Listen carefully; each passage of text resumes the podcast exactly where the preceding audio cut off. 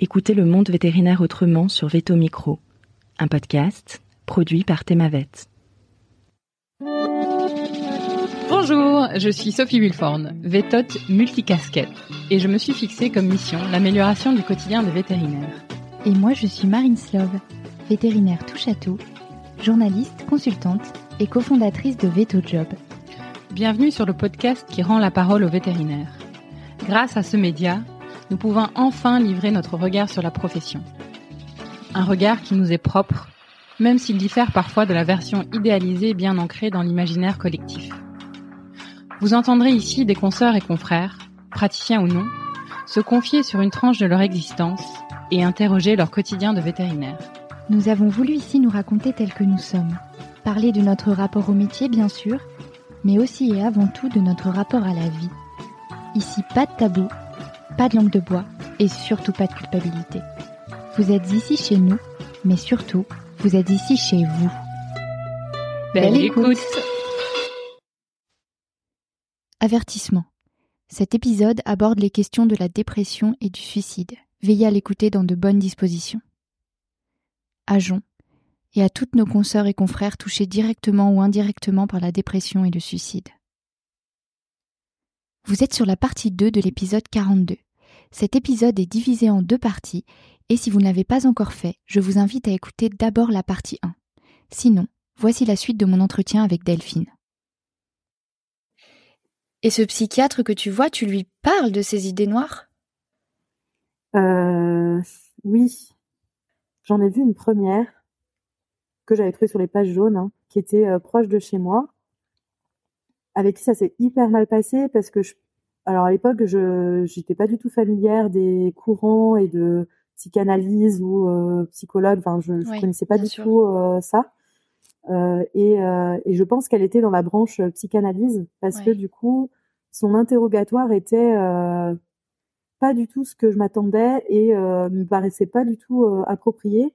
La, donc la, la première et seule séance qu'on a faite ensemble, elle m'a fait parler que de ma famille, de mes ascendants. Oui, donc de ma ah, presque de la psychogénéalogie, quoi. Voilà. Et du coup, je voyais pas le rapport. Et puis là, j'étais vraiment, j'étais hyper mal en point cette fois-là. Euh, j'avais et je lui avais dit que j'avais des idées noires et tout ça. Et euh, elle avait été très brutale avec moi. Euh, déjà pour des choses pratiques où bah, rien que de prendre un rendez-vous pour la fois suivante, où je lui donnais mes disponibilités qui étaient faibles, parce que ça aussi c'est un problème quand on est vétérinaire pour avoir un rendez-vous, quand on finit tard et qu'on est, ben, on a souvent pas de jours en semaine. Enfin là, en l'occurrence, comme j'étais à mon compte, j'avais peu de disponibilité dans les heures euh, classiques de consultation.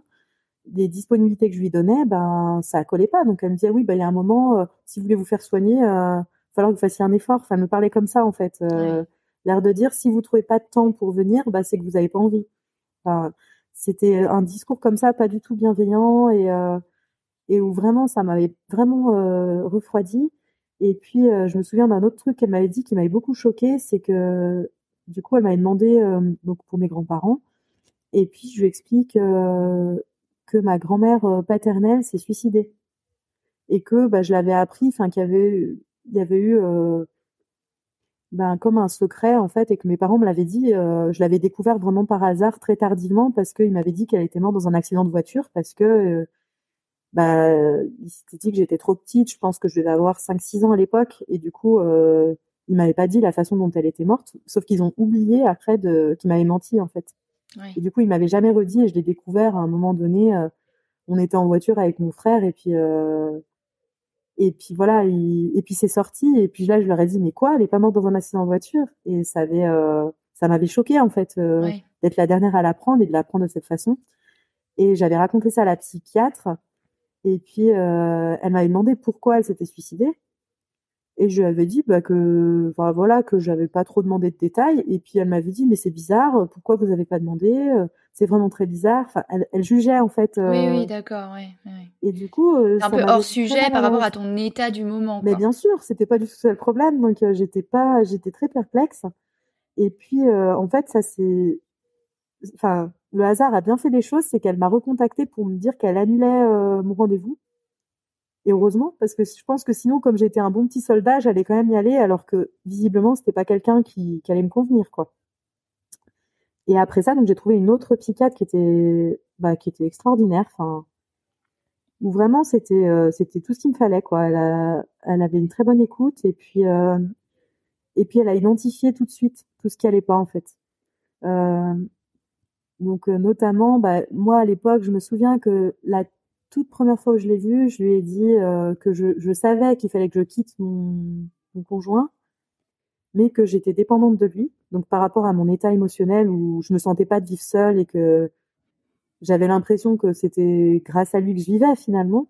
Alors après, il y avait tout ce problème d'emprise, hein, parce que il a tout fait pour que je me mette dans ce conditionnement-là. Euh, et elle m'avait dit, euh, vous êtes dépendante de, de lui autant qu'il dépend, enfin, en gros que lui aussi il dépendait de moi. Elle m'a dit ça la première séance, mais je l'ai pas compris, je la croyais pas. J'ai dit, mais non, il dépend pas de moi, euh, lui, il va très bien sans moi. Euh. J'avais pas du tout compris. Et en fait, euh, avec très peu d'éléments, elle avait déjà compris que j'étais sous emprise. Et du coup, elle m'y a amené, mais ça a pris très longtemps. Ça a pris six mois avant que je me réveille enfin.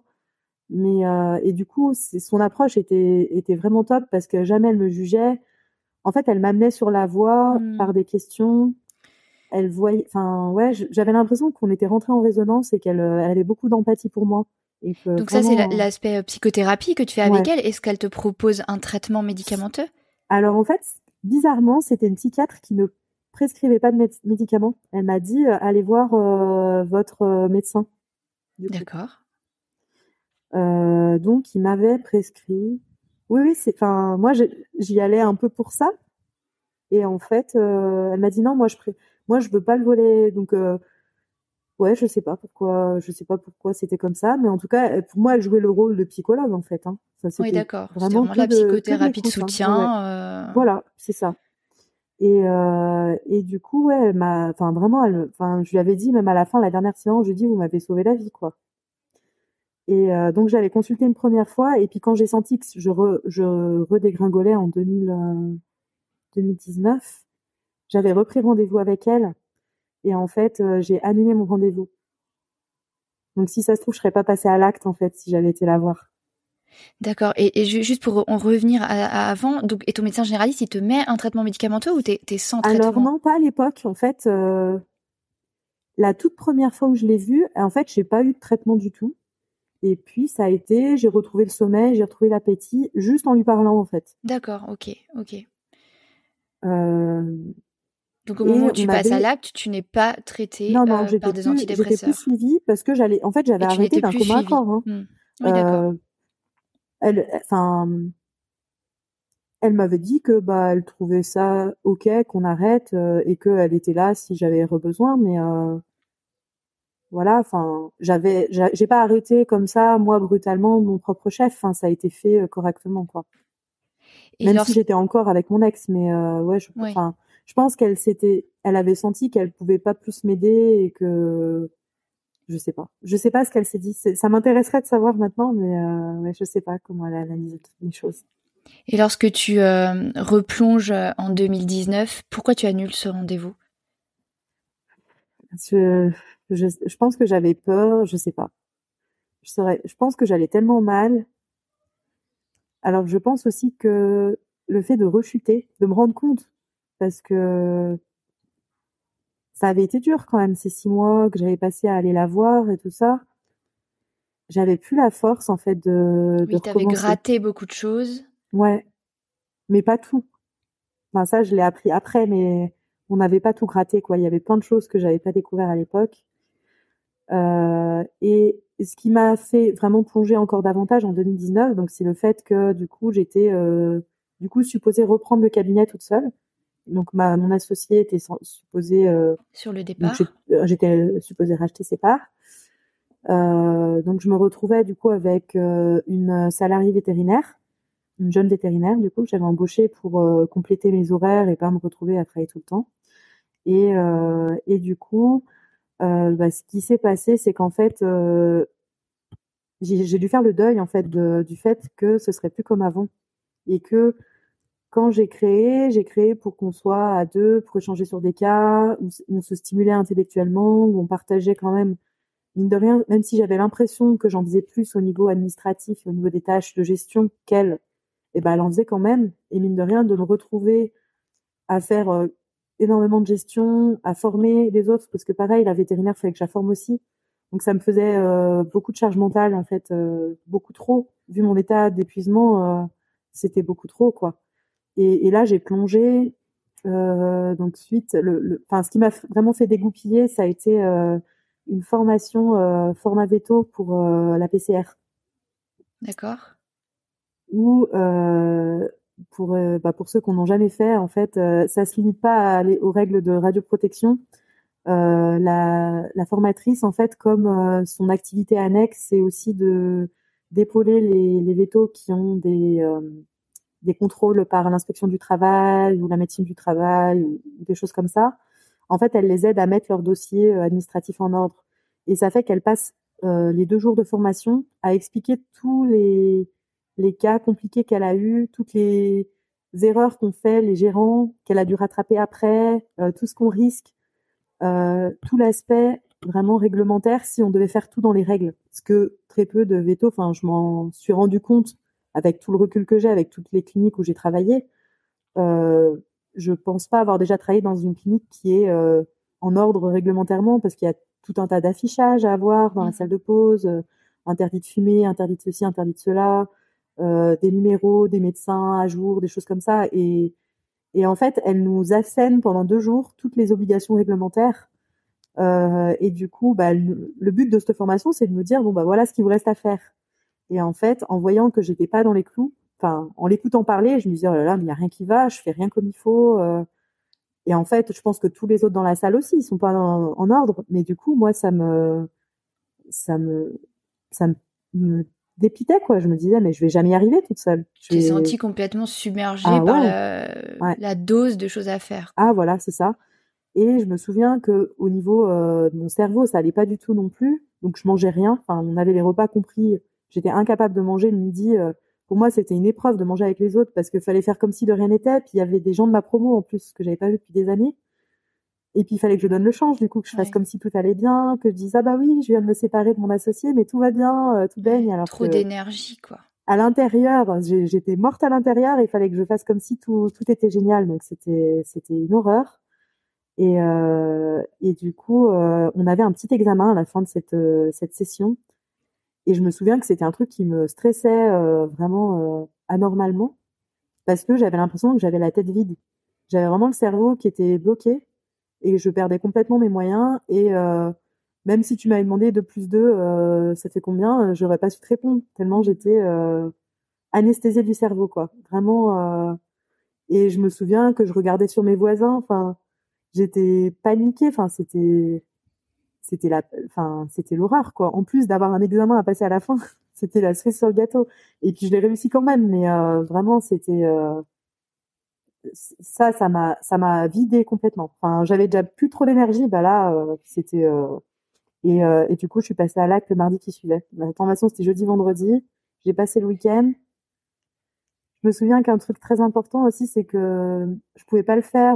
alors, je, je, c'était impossible pour moi de le faire à ma clinique parce que je voulais pas que ce soit mes, je voulais pas que ce soit mes collègues qui me, qui me trouvent parce que je, enfin j'avais beaucoup d'affection, enfin j'ai toujours beaucoup d'affection pour elle. Et euh, je voulais absolument pas que ce soit elle euh, qui ait ce trauma-là en fait de voir. Euh, Bien sûr. Bah, j'imagine même pas ce que ça doit faire en fait de trouver quelqu'un de mort. Euh, c'est c'est quand je même pense que c'est quelque chose d'effectivement très traumatisant. donc pour moi c'était inenvisageable. J'avais réfléchi à plein de choses. Hein. Je m'étais donc ce que j'ai pas dit aussi c'est que depuis ça faisait des mois que j'avais une bouteille de tazol chez moi avec euh, avec ce qu'il fallait quoi pour euh, je m'étais déjà entraînée à me poser des cathéters enfin j'avais des des envies de passage à l'acte j'en avais déjà eu plein hein. enfin, où j'avais pas été au bout mais je m'étais dit est-ce que j'y arrive? Est-ce que j'arrive à le faire toute seule?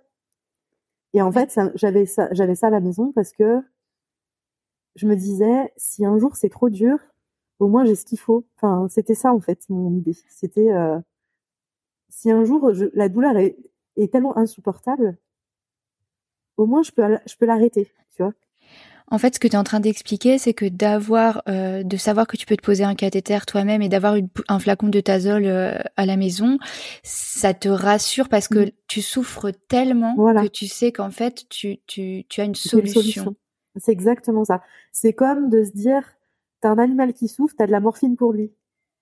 Bah pour moi, ça faisait partie du panel de solutions en fait.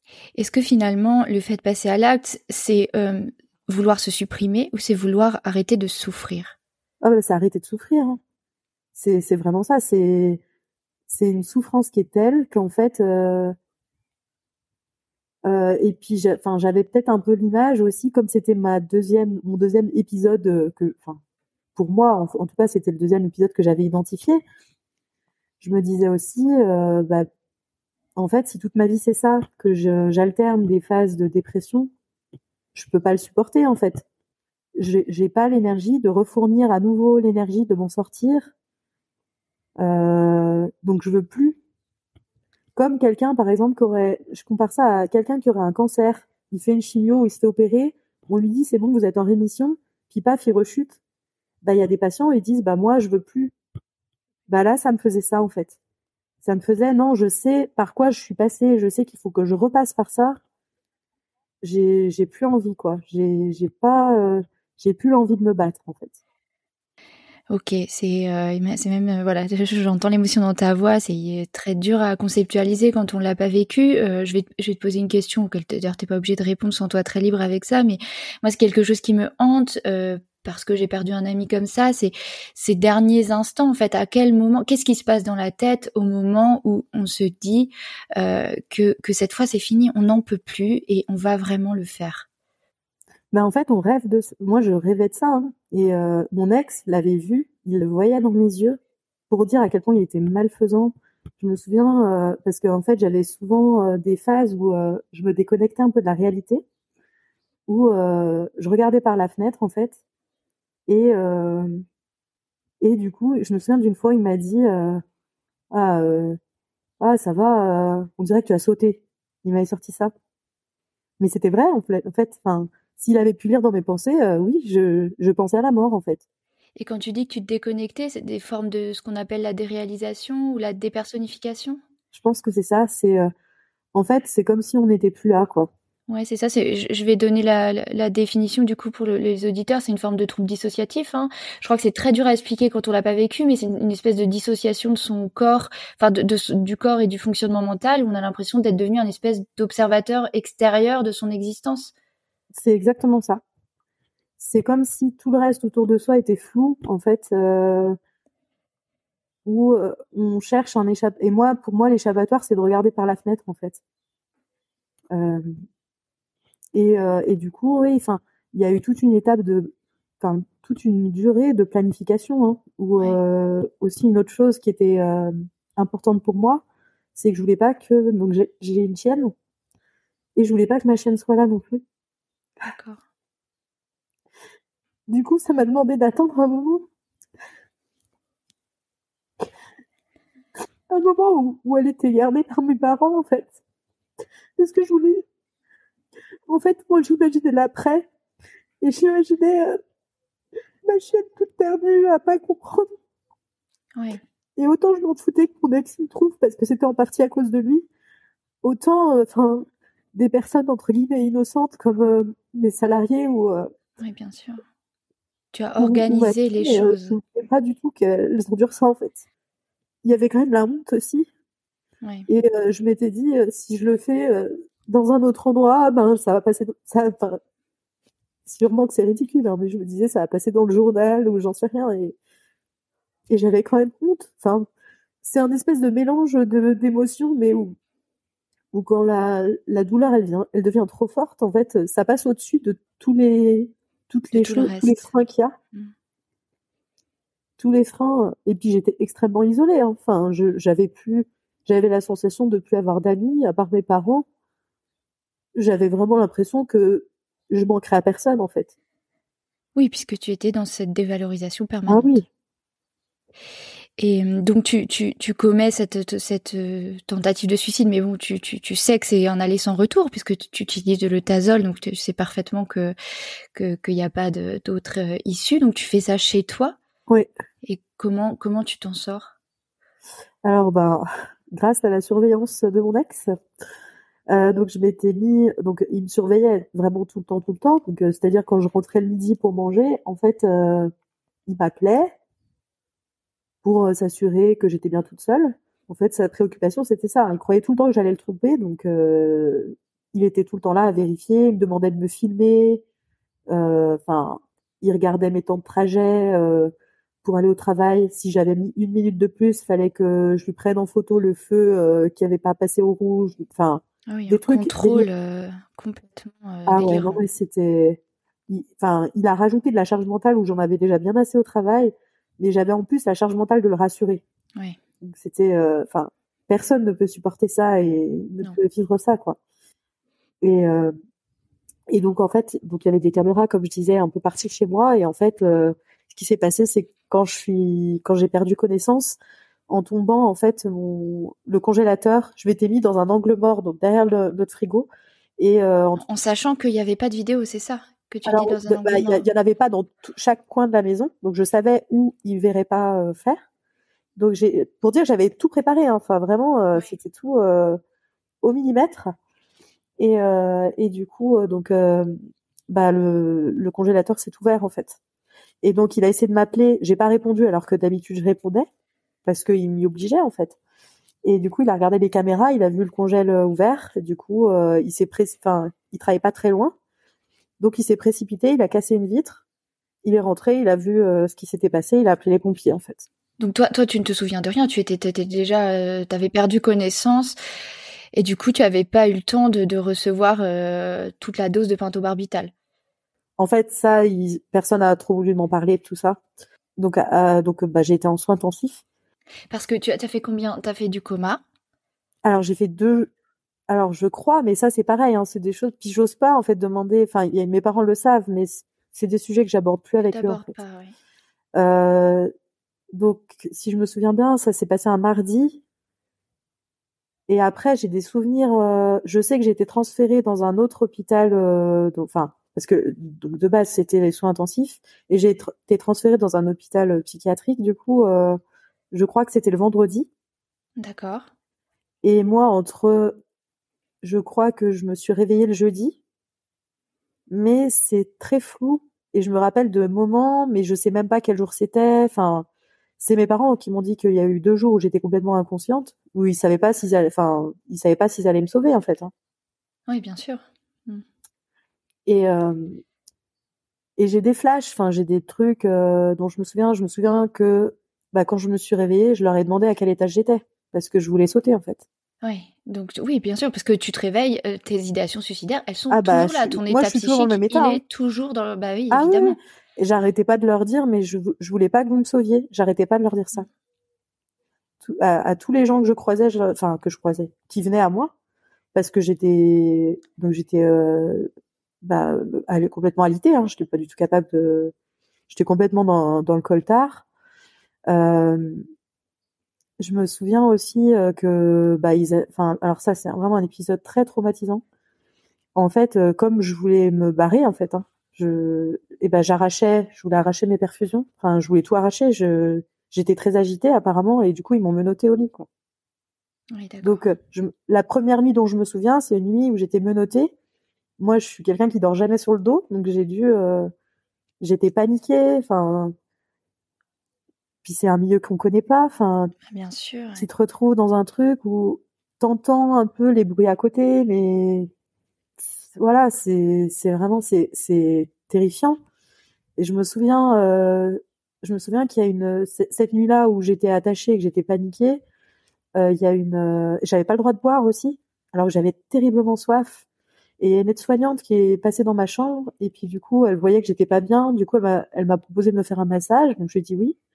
Et puis elle m'a fait sucer un peu des compresses, euh, un bibédo, et puis du coup, euh, enfin, c'était mon moment de bien-être où euh, c'est une personne dont je me souviens qui m'a qui m'a fait du bien, quoi. Oui. Et, euh, dans, et dans depuis- tout ce marasme. Ouais, euh, c'est ça. c'est le seul moment de bien-être que je me souviens. Et je me souviens que de mon père qui est venu me voir. Mais il y a, il y a des tas de trucs que j'ai oubliés, hein, parce que il y a eu, j'ai eu des pertes de mémoire pendant les peut-être la semaine qui a suivi en fait. Il- beaucoup de trous, de, de blackout. De... Mm. Je me souviens aussi que je voyais, il y avait une télé dans ma chambre, mais que je voyais flou. Et du coup, mon père il me dit ah mais t'as qu'à regarder la télé. Je lui disais mais je vois pas, je vois pas, je vois pas, je vois pas bien en fait. Oui, c'est de la du coup- dissociation, ça, effectivement. Alors non, enfin, Non. je pense que j'avais vraiment un problème physique et ils avaient peur même que je sois, j'ai peut-être des Ah, problèmes visuels à cause des une produits en fait. hein. conséquence de- des barbituriques. Oui, d'accord. Ouais. Peu- Enfin, voilà. Après, c'est donc c'était assez. euh, J'avais tout, je savais que j'avais toute ma tête, mais euh, beaucoup de choses que j'ai oubliées. Euh, et puis quand j'ai été transférée dans l'autre hôpital, bah pareil, ça, je, je me souviens pas du tout du transfert, alors que pourtant j'étais consciente. Mais pour moi, mes, pro- mes premiers souvenirs dans l'autre endroit, bah il n'y a pas de lien entre les deux en fait. Je je sais pas dire euh, si j'étais dans une ambulance. euh, euh, ils m'ont même raconté donc euh, il y avait une psychiatre du coup dans le deuxième euh, dans l'hôpital et euh, et euh, la, la- pour moi la première fois où je l'ai vue, elle m'a dit mais on s'est déjà vu et moi j'ai aucun souvenir de la première fois où je l'ai vue. Enfin pour moi c'était la première fois quoi. Alors que je lui ai parlé donc j'étais bien éveillée et ça c'est c'est assez Impressionnant, quoi. T'as des, trous, des trous de mémoire. c'est très désagréable en fait. C'est comme s'il y avait, euh, bah, j'imagine comme les personnes qui ont qui se sont fait violer sous GHB ou des choses comme ça, où euh, où ils ont l'impression qu'il y a une partie de la réalité qui leur échappe complètement Ouais, et comme une espèce d'amnésie, mais qui est euh, Chimique. ouais chimique et puis euh, et du coup on dépend des autres pour nous raconter ce qui s'est passé en fait. Et euh, et il y a une espèce de peur aussi de se dire est-ce que j'ai pas dit des choses que j'aurais pas voulu dire ou euh, tu vois c'est euh, enfin et ça j'ai jamais trop posé de questions sur ce truc-là. Je je l'ai je m'en suis rendu compte petit à petit quand on me racontait des choses. Je me disais mais ça je me rappelle pas du tout. Enfin je sais pas euh, je, ça ça me dit rien quoi. Et là, comment réagit ton entourage, tes parents, euh, peut-être ton ancien associé Comment les gens réagissent? Bah ça j'en sais. Alors enfin sur l'instant quand j'ai été hospitalisée franchement euh, j'ai été coupée de bah mes parents ils venaient me voir tous les jours. Mon ex aussi. Mais lui il venait pas pour euh, pas pour me soutenir. Il venait parce qu'il avait peur que je parle en fait. Parce qu'il Ouais. savait très bien je pense au fond de lui que il avait sa part là-dedans enfin il y avait le boulot mais il y avait lui aussi quoi et donc lui il venait pour garder son emprise sur moi en fait Hmm. donc j'avais mon bourreau qui était encore là. Enfin, ça s'est très très mal passé parce que euh, moi, ce qui s'est passé, c'est que mes parents, bah, ils ont dû signer.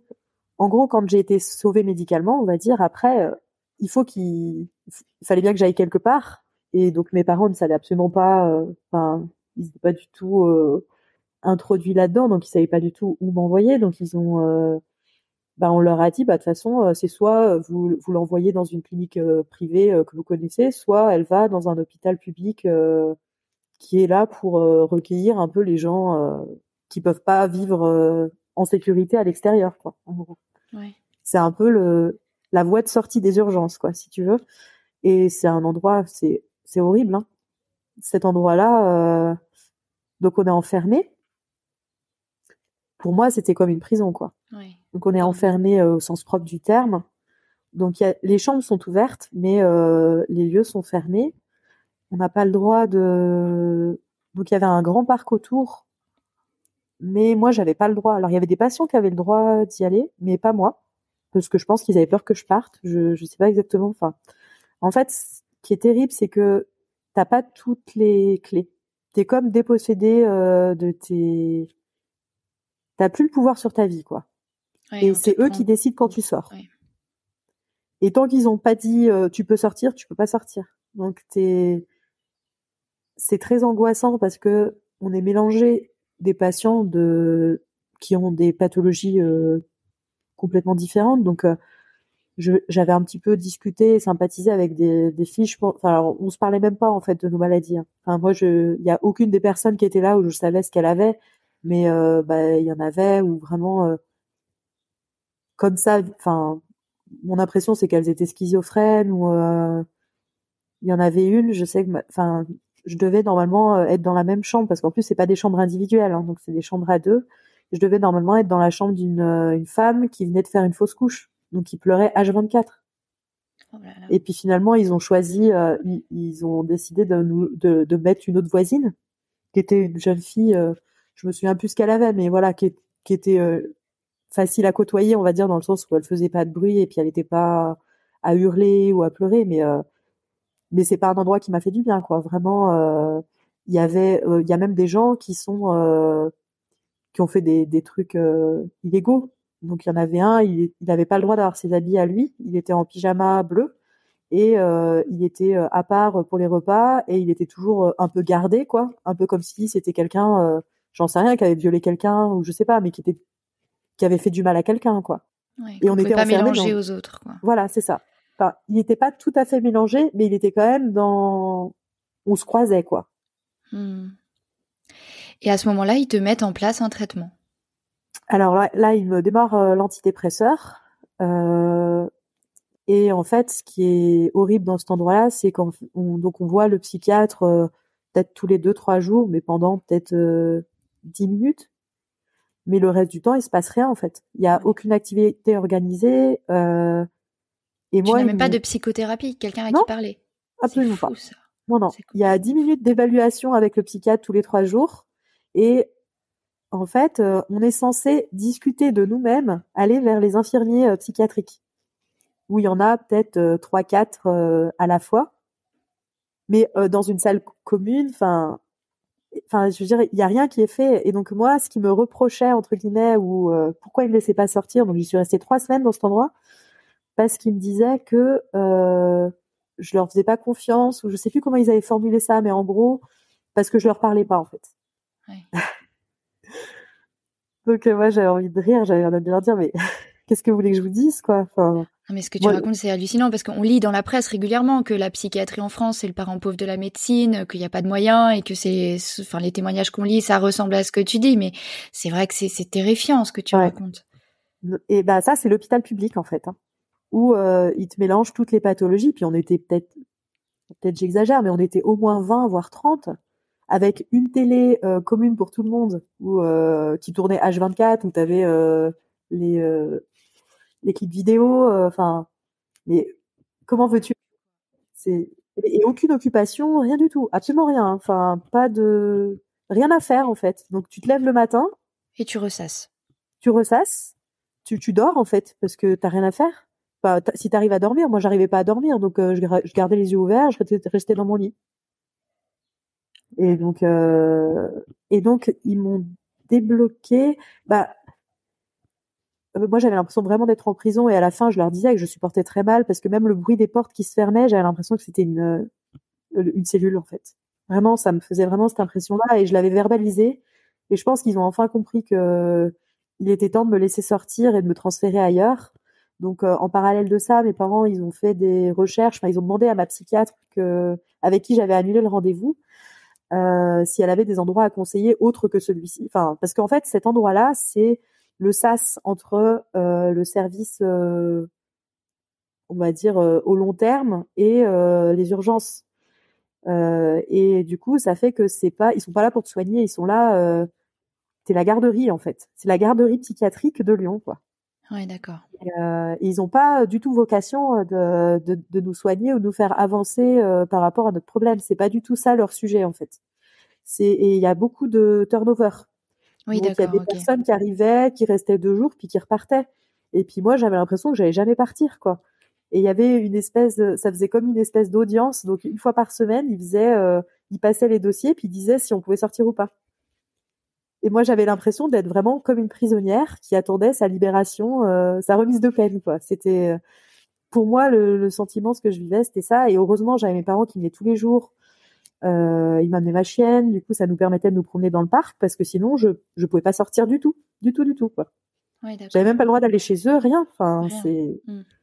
et tu sais pas pour combien de temps. C'est ça le, le plus terrible, c'est que vraiment, il n'y a pas de c'est pas comme si on me disait bon bah voilà tu vas rester là trois semaines puis après tu t'en vas là c'est oui t'as pas d'échéance ah non c'est ça dépend de toi mais tu sais pas ce que tu dois faire pour qu'il te laisse sortir euh, c'est comme si j'avais pas les règles du jeu et donc voilà ils ont fini par me laisser sortir euh, mais c'est là où tu parlais du commissariat tout à l'heure voilà donc là quand je suis sortie de là-bas euh, donc ils m'ont euh, il fallait que j'aille en gendarmerie pour disculper mon ex et dire que c'était pas lui qui m'avait euh, ah, bah, qui, qui, t'avait, qui avait commis l'acte, en fait, que c'était pas un meurtre ou un assassinat. Et c'est là que le gendarme, il me dit, parce que du coup, il était sur place visiblement pour bah, le jour J, quoi. Et il me dit, oh là là, euh, ah dis donc, vous aviez l'air de souffrir, hein. Qu'est-ce que vous hurliez enfin, que, que, en fait, l'acte d'euthanasie avait été douloureux, était visiblement douloureux pour moi. Ah, c'est complètement délirant puisque j'étais dans le coma, donc en fait, je pense qu'il a dit ça pour euh, en pensant que ça allait me dissuader de recommencer, quoi. Je pense que c'était ça son idée, alors que je sais que c'est faux ce qu'il disait, puisque j'étais endormie, donc je ne hurlais pas. Et puis on est, enfin en plus, il me prend vraiment pour une idiote. Je suis vétérinaire, je sais très bien que c'est pas douloureux. Donc euh, c'est c'est toutes ces petites maladresses en fait. Euh... Oui, qui alourdissent. Le... Voilà. Et puis euh, où il te demande pourquoi t'as fait ça. Enfin, en fait, c'était intrusif. sa manière, ils, sont pas formés. Ils sont pas voilà, formés. Voilà, ce que ce qui ressort de ça, c'est que c'est une, une expérience traumatisante en plus de tout le reste, du fait de la non formation. Alors que je pense que la personne qui te pose ces questions-là, elle devrait avoir une formation de savoir comment approcher la personne et comment ne pas euh, en rajouter une couche, quoi. Parce que vraiment, c'était le gros lourdeau où il m'a dit ah puis du coup on en fait quoi? Parce qu'il restait euh, il restait du produit. Et du coup il me dit on en fait quoi de ça? Il me dit ça à moi. Il dit je peux l'amener euh, au veto de telle ville? Je dis bah non en fait. Euh... Non mais.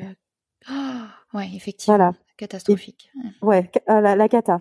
Et euh, et, et, tu vois ça c'est le genre de choses bah je sais pas comment je pourrais faire pour que ça change mais euh, c'est vrai qu'après tout ça j'avais pas l'énergie d'écrire encore et de faire une réclamation mais euh, et ce, et ce type, c'était même pas un vieux, hein. enfin, je sais pas, il avait la trentaine, quoi. oui, et puis il a probablement cru bien faire, ah, bah, bien sûr. fait tout à l'envers, quoi. Exactement, voilà, il y, a rien qui va dans sa manière de faire, mais enfin, c'est ça qui me qui m'attriste le plus, c'est de me dire que ces gens-là, ils, ils se ils se ressentent même pas comme euh, indélicats, quoi, dans leur façon de d'approcher les choses, quoi. Donc, euh, sachant que je suis pas certainement pas la première personne, enfin peut-être la première vétérinaire, mais je pense qu'ils ont quand même affaire euh, à d'autres personnes euh, dans des cas comme ça, ou, au moins des victimes de violence, ou je sais pas, qui viennent dans ce cadre-là. Enfin, s'il a la même euh, approche, enfin, c'est quand même dommage.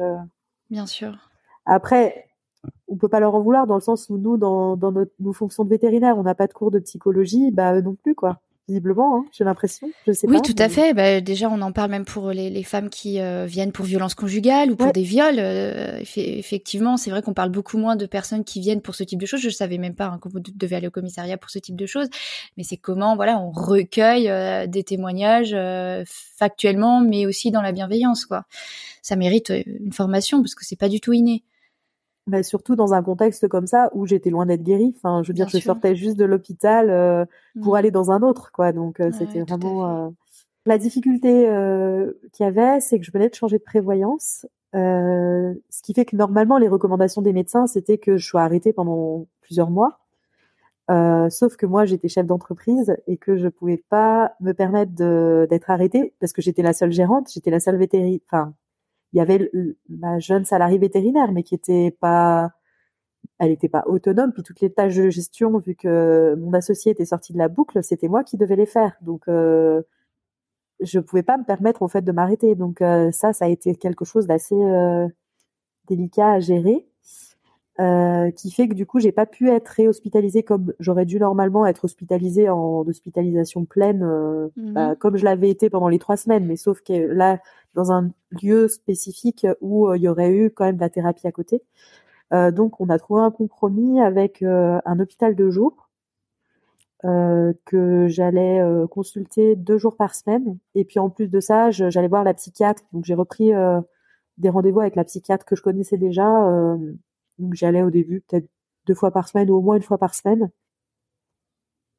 toujours en continuant mon traitement. Et puis euh, et puis du coup c'est voilà c'est ça qui a c'était ça la bonne euh, la bonne méthode quoi finalement. Mais euh, ce que je trouve délicat c'est que quelqu'un qui est informé euh, eh ben il sait s'adresser à la bonne euh, le bon hôpital parce que du coup l'hôpital où j'ai été après en en journée c'est un hôpital qui propose aussi des hospitalisations fermées. Donc, ce dont j'aurais eu besoin après être passé à l'acte. Et, et c'est pas connu en fait ces structures-là. Donc ça fait que la personne qui donc la famille, une personne qui se suicide, qui fait une tentative de suicide, et eh ben sa famille, elle sait pas où, enfin, elle est pas outillée en fait pour euh, savoir où où euh, où amener après cette personne-là de sa famille en fait. Oui, dans le parcours de soins, on n'est pas aidé quoi. Non, on n'est pas aidé. Mes parents, ils, savaient pas, enfin. Euh, parce que du coup, c'est eux qui ont signé, c'est mon père qui a signé une hospitalisation sous contrainte dans cet endroit terrible dont j'ai parlé avant. Et je lui en veux pas parce que de toute façon, il pouvait, enfin, ils, lui ont un peu forcé la main. Hein. Je pouvais de toute façon pas rentrer chez moi, mais cet endroit-là ne m'a pas fait de bien, quoi. Ah ouais, je comprends. Donc c'est euh, c'est assez euh, assez terrible en fait euh, d'être démuni comme ça et puis euh, et, et, ce qui est terrible aussi c'est que sur ces endroits-là ceux qui sont bien il y a des listes d'attente et c'était avant Covid hein. c'était avant. Covid donc j'ose même pas imaginer maintenant parce que moi, j'ai dû attendre une semaine ou quinze jours pour pouvoir y aller euh, à l'hôpital de jour, alors que j'en avais vraiment besoin. Enfin, mmh. et bah ils vous disent non, il n'y a pas de place. Et pourtant, c'était à Lyon, c'était pas en pleine campagne. Hein. Donc, euh, on est quand même bien fourni en hôpitaux. Euh, oui, bien sûr, c'est ce qu'on ce lit dans la presse, mais effectivement, d'avoir quelqu'un qui le raconte euh, en direct, c'est encore plus impactant. C'est horrible, ouais. J'imagine que c'est pire maintenant et que alors que c'est des endroits qui évitent les rechutes. Enfin, moi, si on m'avait remis dehors, le premier truc que j'aurais fait, c'est, c'est recommencer, quoi. Oui, bien sûr. D'ailleurs, je, enfin, on est rentré en contact parce que je, je, t'ai vu écrire un message sur le groupe de Veto Entraide et euh, cette phrase m'a énormément marqué. Tu as écrit que j'ai survécu contre ma volonté pendant plusieurs mois et j'ai mis presque un an à regretter mon geste. Oui. Donc effectivement, quand on est dans cet état-là, euh, la seule chose dont on a envie, c'est d'arrêter de souffrir. Tu l'as très bien expliqué. Donc il faut être très suivi. Comment pendant comment cette année elle se passe pour toi et comment tu sors de cette envie de mettre fin à tes jours? C'est quand tu commences à ressentir les effets positifs des traitements et de et de la thérapie. Mais c'est long, c'est très très long. Moi, les traitements, euh, le sommeil, je l'ai parce que du coup, bah, quand je suis sortie de, des soins, intensifs, dans, l'endroit, euh, le, premier hôpital, là, euh, je sais même pas si je peux appeler ça un hôpital, je sais pas comment appeler ça. Mais bref, la, la, psychiatre, elle avait mis en place un traitement assez lourd hein, où j'avais euh, des anxiolytiques, euh, des antidépresseurs et des somnifères, et euh, était dépendant. Hein. Ouais. et alors, ce qui est aussi terrible, c'est que on t'explique rien là-dessus. Enfin, on t'explique pas du tout les effets secondaires des traitements ou quoi que ce soit. Donc, ce qui laisse, euh, bah, je pense qu'il fait aussi qu'il y, a plein de gens qui veulent pas en prendre parce qu'ils connaissent pas, bah, ils savent pas ce qui peut se passer s'ils prennent ces traitements-là. Euh, et du coup, dans le deuxième hôpital, donc l'hôpital de Lourdes où j'allais, il y avait une psychiatre aussi qui chaperonnait un petit peu tous les soins. Et elle, elle était hyper bien. Et euh, bah elle, elle, elle me prenait pas pour une enfant en fait. Et du coup, elle me disait oui, je, oui c'est vrai, vous êtes dépendante, euh, donc tout ce qui est somnifère et euh, l'anxiolytique, vous y êtes dépendante, mais vous inquiétez pas, vous allez, vous arriverez à vous sevrer, c'est pas un problème, c'est pas grave en fait. Oui, là c'est pas euh, l'urgence quoi. Voilà, et elle me disait, enfin, et, et c'était cool d'avoir quelqu'un qui met les mots dessus, qui dit oui c'est vrai, parce que du coup, quand tu lis ta notice, je pense que tout le monde fait ça, hein, quand tu ah reçois surtout des traitements psychiatriques, on lit tous la notice. Et, euh, et ça fait un peu froid dans le dos quand même hein, de, de lire tout ça. après, si tu lis euh, la notice du doliprane, c'est pareil. Hein. Oui, pareil, mais bon, là, c'est quand même un truc qui agit sur ton cerveau, donc tu vois, c'est, c'est encore une notion différente. Euh, puis c'est pas des trucs très rigolos, hein, euh, les tremblements, euh, puis la dépendance. Enfin, quand tu vois, moi, c'est peut-être d'une personne à l'autre, c'est plus ou moins une crainte, mais euh, ouais, enfin moi c'est quelque chose qui me qui me tient à cœur de pas être dépendante. Enfin, quand on te dit tu es dépendante de ton médicament, tu mmh. dépends de ça. Enfin, c'est je sortais déjà d'une dépendance, enfin j'étais en plein milieu d'une dépendance affective, donc se dire j'ai une autre dépendance, ouais, ouais, c'est comme la dépendance à l'alcool ou tu vois, enfin c'est se dire je Mais est-ce qu'il n'y a pas aussi euh, le fait que bah voilà les antidépresseurs c'est un mot qui fait peur à tout le monde, alors que nous-mêmes en tant que vétérinaires, euh, si on a un animal qui a des ulcères gastriques, ça ne posera aucun problème de mettre un IPP. Euh, donc quand on a une dépression avec une baisse de sérotonine dans le cerveau, bah oui c'est logique de mettre un inhibiteur de la recapture de la sérotonine, c'est de la chimie. Mais en fait on est même nous soignants euh, on est opposé à cette béquille chimique parce que euh, parce qu'en fait le mot rien que le mot antidépresseur, c'est un peu comme le mot cancer, c'est juste trop difficile, quoi. Puis il y a dépression dedans, et puis bah moi j'ai passé, euh, j'avais honte hein, d'aller chercher mes antidépresseurs à la pharmacie. Hein. Ouais, bah, C'était, euh, tu vois, je, je disais pas, enfin tu vois, je glissais l'ordonnance et euh, j'avais pas envie qu'elle me pose de questions quoi. hein. Enfin, C'est honteux, en fait. voilà, c'était euh, vraiment alors que et maintenant plus, tu vois. Enfin, ça m'est arrivé euh, il y a un an d'en reprendre. Et ben j'en ai discuté, on en a même presque plaisanté avec la pharmacienne qui me disait ah bah moi aussi j'en prends, tu vois. Donc euh, Je crois qu'en France, on bat des records. ouais ouais, ouais je crois qu'on est les premiers. Euh, Ouais. Et parce qu'on on fait pas assez le volet euh, Euh, Psychothérapie. psychologie, bien enfin sûr. tout ce que j'ai fait après que j'ai découvert à l'hôpital de jour où là vraiment ça m'a c'est ça qui m'a qui m'a sauvé hein, vraiment qui m'a fait Donc, as reprendre eu goût à un vie, euh. accompagnement long euh, et, Bah, et- pas si long, hein. C'était six mois, mais en six mois, j'ai beaucoup appris sur moi. Et puis, c'est un accompagnement qui, enfin, qui te donne des clés pour, euh, pour après t'en sortir. Enfin, c'est des outils, en fait, qui t'apprennent. Donc, euh, en fait, le principe, c'est un hôpital où euh, c'est des patients qui souffrent un peu de pathologies comparables. Euh, donc ça, c'est cool aussi. De pas avoir, euh, oui, c'est en termes de degré d'atteinte. euh, voilà, c'est ça. ouais. Exactement. Donc euh, tu peux plus t'identifier à tes voisins de table que le premier endroit où j'étais, où il y avait des gens qui étaient pas du tout. euh, Il y avait des gens qui me faisaient peur concrètement. hein, que euh, le deuxième endroit. Donc comment veux-tu être serein dans un endroit où t'as peur? T'as peur de ton voisin. Enfin c'est délirant c'est pas quoi. possible.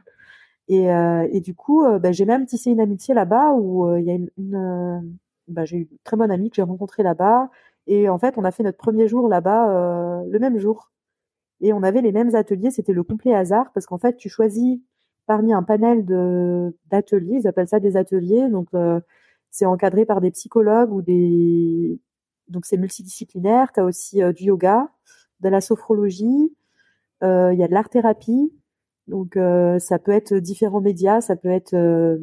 Donc il y avait un atelier conte auquel j'ai participé où on lisait un conte et puis après on devait euh, un peu dire un peu ce que ça nous faisait, à quoi ça nous renvoyait. Et on devait euh, soit réécrire l'histoire euh, du point de vue d'un autre personnage. ou- Euh, donc il y avait aussi euh, des ateliers de euh, donc c'est la TCC. Donc je crois que c'est thérapie Comportementale et cognitivo-comportementale. cognitive, Je crois que c'est Quelque chose comme quelque ça. chose comme ça. Et le principe, en fait, c'est de, c'est comme un cours, en fait. Donc, ils t'expliquent euh, les émotions et ils les décryptent et ils expliquent, euh, même, euh, ça rentre vraiment dans les détails pour des gens euh, novices. Hein. Il y avait pas, c'était pas spécifique pour des gens du médical, mais où ils vont te, te parler des hormones qui sont sécrétées quand tu as telle ou telle, euh, telle ou telle euh, émotion que tu ressens. Donc, la peur, la colère. et, et du coup, qu'est-ce que ça fait comme sensation physique? Pour décrypter, par exemple, les, euh, les crises d'angoisse. D'où ça vient? C'est quoi qui se passe dans ton corps euh, physiquement? Et en fait, le principe, c'est de se dire, on explique aux gens ce qui leur arrive pour qu'ils paniquent pas et que, et aussi pour euh, pas normaliser, mais pour aussi que chacun il, explique aussi son expérience de, par exemple, la crise d'angoisse. Et du coup, on se sent moins sale du coup puisque tu as 10 personnes autour de toi qui disent ah bah oui moi ça me fait ça aussi ah bah oui ah bah oui c'est vrai ça fait ça enfin et du coup ça ça m'a énormément aidé en fait de et puis aussi de se, rendre compte qu'on se connaît mal et que moi j'avais un espèce de préjugé où je me disais qu'il y avait des émotions que je ressentais peu comme la colère. J'avais l'impression que j'étais rarement en colère. Et en fait je pense que c'est parce que je l'avais vraiment intériorisé cette colère et euh, et, et de se dire, enfin le principe c'est de se dire qu'on accepte toutes les émotions quelles qu'elles soient, positives ou négatives, et, euh, et qu'elles doivent s'exprimer en fait. Que si tu les exprimes pas, tu vas les somatiser et c'est là que tu, tu les bloques. Oui, il y a un travail de déconstruction, reconstruction comme il faut, plus euh, d'apprentissage sur toi-même en fait. Voilà, c'est ça. Et, euh, et du coup, ça, ça, j'y pense encore maintenant. Hein, pourtant, ça fait, bah, c'était en 2019, donc ça fait quatre ans. Mais il y a plein de choses comme ça qui m'ont beaucoup marqué, où ça m'a débloqué des choses, quoi, vraiment. Et le, le côté multidisciplinaire aussi, qui était très, euh, très positif. Et puis, euh, bah, en fait, ça, ça aide aussi à réveiller des souvenirs ou réveiller des, de se dire ah bah tel truc, on le vit, je le vis mal, mais pour quelle raison je le vis mal? Et c'est euh, avec tout ce qui est atelier compte et autres où euh, Tu débusques en fait des causes Voilà. ou des traumatismes. voilà Exactement. Ouais, ça te fait comprendre un petit peu tes réactions d'aujourd'hui, elles viennent d'où? Mm. C'est quoi dans ta construction qui a fait que euh, et ce qui est bien, c'est que c'est un, un peu c'est guidé en fait. C'est pas quelqu'un qui te plaque euh, ses vérités. Mm. C'est toi qui trouves tout seul en fait la solution. Donc euh, tu te sens en plus un peu acteur de ta guérison parce que c'est c'est toi qui euh, qui démêle les choses avec l'aide de quelqu'un qui va te dire ah bah et pourquoi? Enfin en fait tu vas dire un truc il va rebondir en te posant une question et tu vas dire ah mais oui c'est vrai que j'avais jamais pensé à ça mais oui effectivement il y a un point commun avec telle situation euh. et ça ça aide en fait ça aide énormément de de se déculpabiliser de se dire bon bah voilà si je réagis comme ça c'est parce que j'ai eu un modèle familial comme ça ou Mm. parce que j'ai vécu ça avant euh, enfin ouais c'est se comprendre soi c'est c'est une manière aussi de se dire c'est pas moi qui suis mal fichu de l'intérieur ou euh, ou qui a un problème enfin et de comprendre aussi que la dépression c'est pas euh, c'est pas une maladie mentale en fait au sens strict du terme dans le sens où c'est réactionnel Mm. donc c'est quelque chose dont, dont on peut guérir à la différence de d'autres maladies comme euh, la schizophrénie ou euh, ou la, la bipolarité par exemple Bien sûr. et du coup, à cause de la réflexion de mon associé, c'est un truc qui m'a hanté longtemps, où, où j'ai demandé à tous les psychiatres que j'ai rencontrés, et encore euh, là, euh, il y a peut-être un an, je l'ai encore demandé encore à d'autres psychiatres, parce que j'avais besoin d'être sûre, en fait. Parce T'étais que... pas bipolaire. Et non, je suis pas bipolaire. Et on... Mais en fait, je, je l'ai compris quand on me l'a vraiment expliqué avec des vrais arguments. Oui, oui, je comprends. En gros, euh, je peux pas être bipolaire parce qu'à chaque fois que j'ai eu des épisodes dépressifs ou des épisodes où j'allais mieux, c'était connecté avec le contexte. Donc, Mm. si j'étais en dépression, c'est que j'avais eu un événement qui m'a déclenché la dépression. C'est pas sorti d'un contexte. Et les moments où j'allais mieux, c'est parce que ma situation s'améliorait. Alors que la bipolarité, c'est complètement aléatoire et ça, il y a aucun lien avec euh, le réel. C'est, ça arrive comme ça part à n'importe quel moment, quoi. Et puis il y a aussi un autre psy qui m'a dit euh, quelque chose qui me parlait. En fait, moi j'ai besoin pour pour croire les gens, j'ai besoin de, de vraiment comprendre et qu'ils m'expliquent avec les mots qui me parlent à moi. Et il m'a dit de toute façon la bipolarité c'est un continuum. C'est que et il y avait déjà d'autres gens qui m'avaient dit mais de toute façon on est tous plus ou moins. Mais ça ça m'allait pas comme euh, formulation. Et le fait de me dire c'est un continuum, là j'ai compris le truc.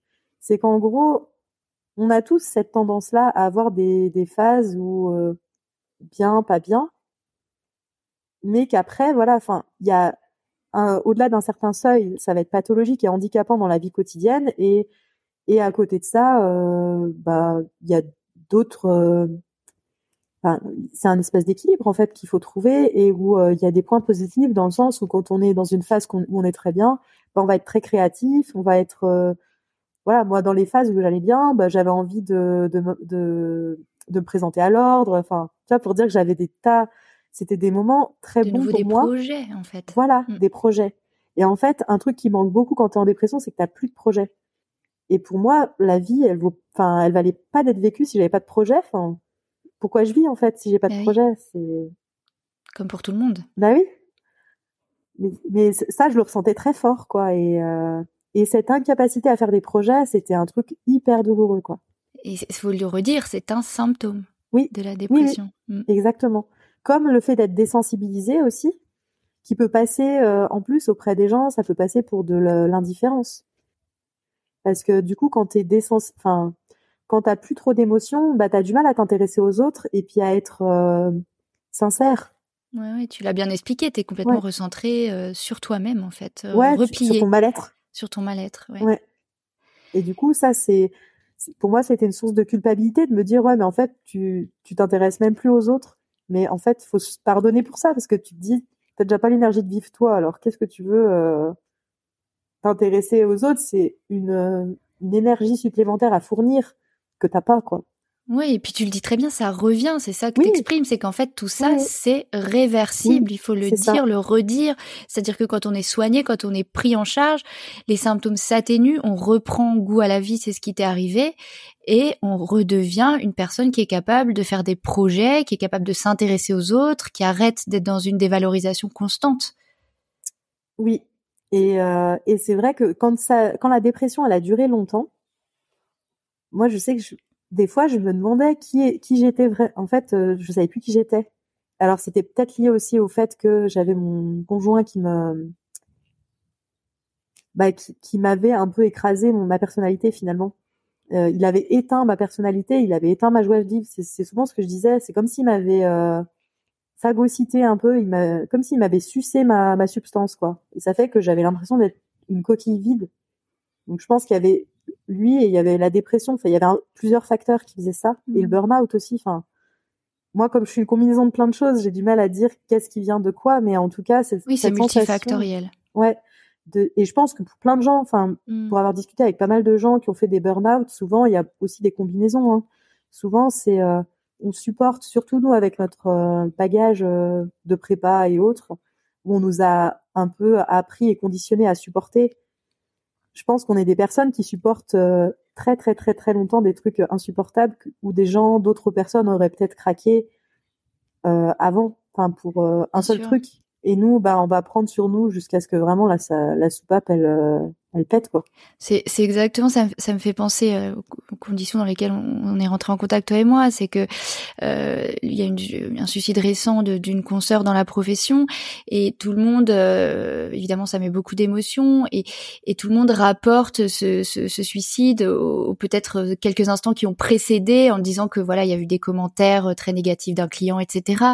Et en fait, on oublie complètement tout ce que tu viens de décrire, c'est-à-dire que c'est un processus extrêmement lent de détérioration de l'état psychique. Et c'est ce que tu viens de dire. À un moment, il y a un catalyseur, c'est-à-dire quelque chose qui fait passer cette euh, cette étape. Toi, pour toi, c'était cette formation euh, PCR, mais qu'en fait, ça fait des mois, voire des années que ça dure, et qu'en fait, c'est à ce moment-là qu'il faut intervenir. C'est bien avant qu'on en arrive là. Et puis aussi, je pense qu'on se leurre soi-même, et moi la première, hein, ou comme euh, au, au, premier, je pense les premiers épisodes dépressifs, bah alors certainement ça dépend d'une personne à l'autre, mais moi en tout cas c'était comme ça, il passait tout seul. Du coup, on les minimise et puis du coup, en fait, on les on les traite pas. En fait, c'est pas parce que euh, extérieurement ça allait mieux et que je refaisais des projets que j'allais mieux en fait. Mon, mon mal-être euh, profond au fond euh, c'était il était encore là et et tant que t'as pas coupé ou arraché la racine du truc qui te qui te fait replonger, bah tu replonges donc tu rechutes. Bah oui, et du coup, tu arrives à ce qui m'est arrivé à moi, où, où c'est la rechute de trop, où tu dis là, j'ai plus l'énergie. Et, et c'est vrai qu'à l'hôpital de jour, j'ai discuté avec d'autres personnes qui, ont, qui avaient ressenti ça aussi, le fait de se dire, je m'en suis sortie une fois, mais en fait, on croit qu'on s'en est sorti, mais on s'en est pas vraiment complètement sorti parce que et c'est un processus en fait. Voilà, faut, faut l'accepter en fait que ça va peut-être pas être. Euh, on a l'impression qu'on s'en est sorti cette fois-là, mais si on rechute, ça veut dire qu'on n'a peut-être pas tout trouvé. Euh, on n'a pas tout compris, quoi. Et dans ce cas, faut demander de l'aide et, se soigner. C'est ça, ouais. Faut pas se décourager et se dire, ah bah si j'ai rechuté une deuxième fois, c'est que je vais faire passer, parce que moi c'était une crainte pour moi, de dire, euh, je, en fait, je vais passer ma vie comme ça, à faire des dépressions à, à répétition et jamais je serai stable. J'avais même dit, euh, il y avait un truc aussi qui me qui me minait, c'est euh, sur les, les paquets de d'antidépresseurs, bah t'as euh, t'as une femme enceinte barrée en fait. Et du coup, moi, j'avais quand même ce projet d'avoir un enfant un jour. Et j'avais dit à la psychiatre, j'avais dit, mais du coup, ça veut dire que je pourrais pas avoir d'enfant parce que ça veut dire qu'il va falloir que mmh. j'arrête mon traitement et j'ai peur d'aller mal si j'arrête mon traitement. Et en fait, elle, elle m'a rassurée. Elle m'a dit, mais non, en fait, euh, bah déjà, si vous décidez d'avoir un enfant, en principe, c'est que ça va bien dans votre vie. Et, euh, et puis, bah, les hormones euh, de la grossesse feront que, euh, que vous irez probablement bien. Et puis de toute façon, vous pouvez être suivi. Et, euh, et voilà, il faut pas vous stresser à l'avance. Oui, et puis il faut le dire aussi, hein, en France, on a des unités mère-enfant. Alors, il n'y en a pas assez pour euh, tout ça, mais il y a des unités mère-enfant avec des psychiatres. Et il y a des femmes qui font toute leur grossesse sous antidépresseurs, des antidépresseurs spécifiques. C'est aussi des choses euh, dont on parle pas assez parce que c'est des sujets tabous. Mais il y a plein de femmes enceintes qui prennent des antidépresseurs sans que ça pose euh, question. Enfin, je veux dire, suivi par un médecin qui, qui sait quelle molécule il utilise. Et ça, c'est toi, c'est toi qui me l'as appris parce que j'étais absolument pas au courant. Et pour moi, c'était un sujet de préoccupation et je pense que ça peut être un biais aussi euh, pour se faire soigner. Et puis un autre préjugé qu'on a, enfin qu'en tout cas moi j'avais sur euh, les antidépresseurs et que j'ai entendu aussi de, de la bouche euh, de collègues, c'est les gens pensent que les antidépresseurs ça endort ou ça altère tes facultés cognitives ou et en fait, enfin mon expérience personnelle c'est que c'est l'inverse pour moi, ce qui me grillait le cerveau, c'était la dépression. Ce qui faisait que j'étais euh, sans énergie, endormie et euh, même euh, voilà. Enfin, il y a eu des, des phases où j'étais incapable même de, de regarder un film. Même ça, c'était trop pour moi parce que j'arrivais pas à me concentrer sur l'histoire. Même une série de une demi-heure, j'arrivais pas. Je comprenais pas ce que je voyais en fait. Tellement mon cerveau était grillé, plus. quoi. Ouais, c'est ça. Où t'as l'impression que t'as les idées ne se coordonnent plus et que du coup ça t'enlève toute source de plaisir parce que tu peux même pas. Moi, j'aime beaucoup lire. Bah, je pouvais pas lire parce qu'en fait, euh, euh, j'avais pas de plaisir à lire puisque je lisais une demi-page puis j'étais obligée de reprendre parce que j'avais j'avais lu mais sans comprendre, sans mémoriser, sans. En fait, ton cerveau il devient inapte à toutes les tâches euh, qui sont pas prioritaires comme euh, manger, boire euh, et même dormir. Tu t'arrives pas. Enfin, même les tâches prioritaires, tu les fais pas. Donc les tâches de loisirs, euh, c'est beaucoup trop quoi. Et, et des fois, je pense que les gens ils croient que c'est la dépression qui fait, enfin, c'est les médicaments qui font ces effets-là. Et alors qu'en fait non. Pour moi, c'est la maladie. Enfin, je suis assez, euh, en tout cas dans mon expérience à moi, c'était ça. C'est la maladie qui me rendait comme ça un légume entre guillemets. Et c'est les médicaments qui m'ont permis de, de recouvrer mes fonctions en fait. Et on en revient au principe actif d'un médicament. Euh, Il y a plus de sérotonine dans le cerveau qui est donc qui, qui, permet enfin qui provoque tout un tas de symptômes. Euh, C'est une béquille chimique qui permet de rehausser le niveau de sérotonine. Voilà. Je sais qu'il y a d'autres familles d'antidépresseurs, mais peu importe. En tout cas, on en revient à ce truc hyper terre à terre de, euh, bah oui, on met un traitement médicamenteux pour euh, soigner euh, des symptômes en fait. Et c'est plutôt, et pour le coup, enfin, donc les antidépresseurs, faut les prendre très longtemps. Euh, donc euh, souvent c'est plusieurs mois. Moi, dans mon cas, euh, alors il y a eu des moments où je les ai arrêtés sur euh, avis médical et, euh, et que j'ai dû les reprendre. Et en fait, euh, et ben ça, enfin, je voyais bien la différence. Et euh, et quand je les reprenais, bah, ça m'évitait d'avoir envie de me foutre en l'air en fait. Hein. Enfin, tout bêtement, hein. c'est c'est juste que ça ça résout pas ton ton problème. euh, Il faut faire une psychothérapie à côté Voilà. et démêler, mais, mais ça ça te permet de- d'avoir euh, les idées claires pour pouvoir euh, parler et euh, aligner deux pensées quoi parce Ouais, que ouais. en fait c'est ça qu'ils disent les médecins c'est qu'ils disent prenez vos cachets parce qu'en fait tant que vous avez pas tant que vous dormez pas et tant que vous tant que vous n'êtes pas en état de de réfléchir sur des choses euh, bah on peut rien faire en fait Enfin, oui, on pourra te- pas avoir un échange constructif. Ouais, Voilà. c'est ça. alors Mm. ça, ça sert quand même parce qu'ils te permettent d'évacuer euh, tes ressentis et tout ça et de, de sortir ce que t'as. Et puis aussi, ça permet aussi aux médecins, je pense, de se rendre compte à quel point, enfin, où t'en es, quoi, dans Mhm. quelle échelle t'es, et pour pouvoir faire le suivi et se dire ah bah là, elle a franchi un cap, elle va mieux. euh. mais euh, mais ouais, ça- enfin, je pense qu'il y a beaucoup de et je, je l'ai entendu de personnes proches hein, qui me disent non, moi je veux pas prendre de médicaments, j'arrive, enfin, je préfère aller chez le psy que prendre des médicaments, mais je pense que c'est pas euh, ça veut pas dire que c'est plus grave ou ou ça veut pas dire que euh, on est plus gravement atteint si on prend des traitements, ça veut dire qu'on a, on va peut-être récupérer plus rapidement en fait.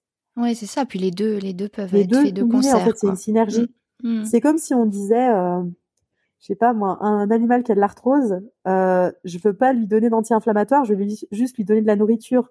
Bah ça va peut-être euh, enfin du JD, Ouais, bah, ça va peut-être suffire au début mais pas il y a des stades où il faudra les deux et que c'est pas l'un ou l'autre, c'est les deux en fait. C'est ça qui fait que ça fonctionne et que et que et qu'on va y- on va s'en sortir quoi. Alors j'ai encore euh, quelques questions, notamment sur euh, le- comment tu reprends euh, le travail? À quel moment tu, tu, tu te sens capable de reprendre le travail? Euh, bah je me sentais pas capable. hein. Enfin moi c'est ça le drame, c'est que j'ai repris le travail alors que j'étais pas prête. hein. Franchement, euh, surtout dans un contexte comme ça. Où... À cause de cette histoire de chef d'entreprise et de prévoyance dont tu parlais tout à l'heure. Exactement. Ouais. Donc euh, ça a été dans la douleur. Alors euh, pour donner des exemples concrets de choses qui étaient très compliquées, c'était juste d'ouvrir ma boîte mail et de lire un mail et de le de le gérer, enfin, de faire ce qu'on me demandait dans le mail. Ça me faisait des crises d'angoisse quoi. Mm. Et, Et euh, donc t'étais pas prête du tout, quoi. non. Donc euh, du coup, bah, mes béquilles, ça a été mes salariés où euh, j'ai délégué des choses donc euh, à mes assistantes ou euh, des choses qui m'angoissaient beaucoup. C'était par exemple des, choses qui peuvent paraître vraiment anodines. hein. Ça va être par exemple, euh, j'avais la déléguée Boringer qui voulait que je lui donne mon prévisionnel de commande pour l'année de Broadline.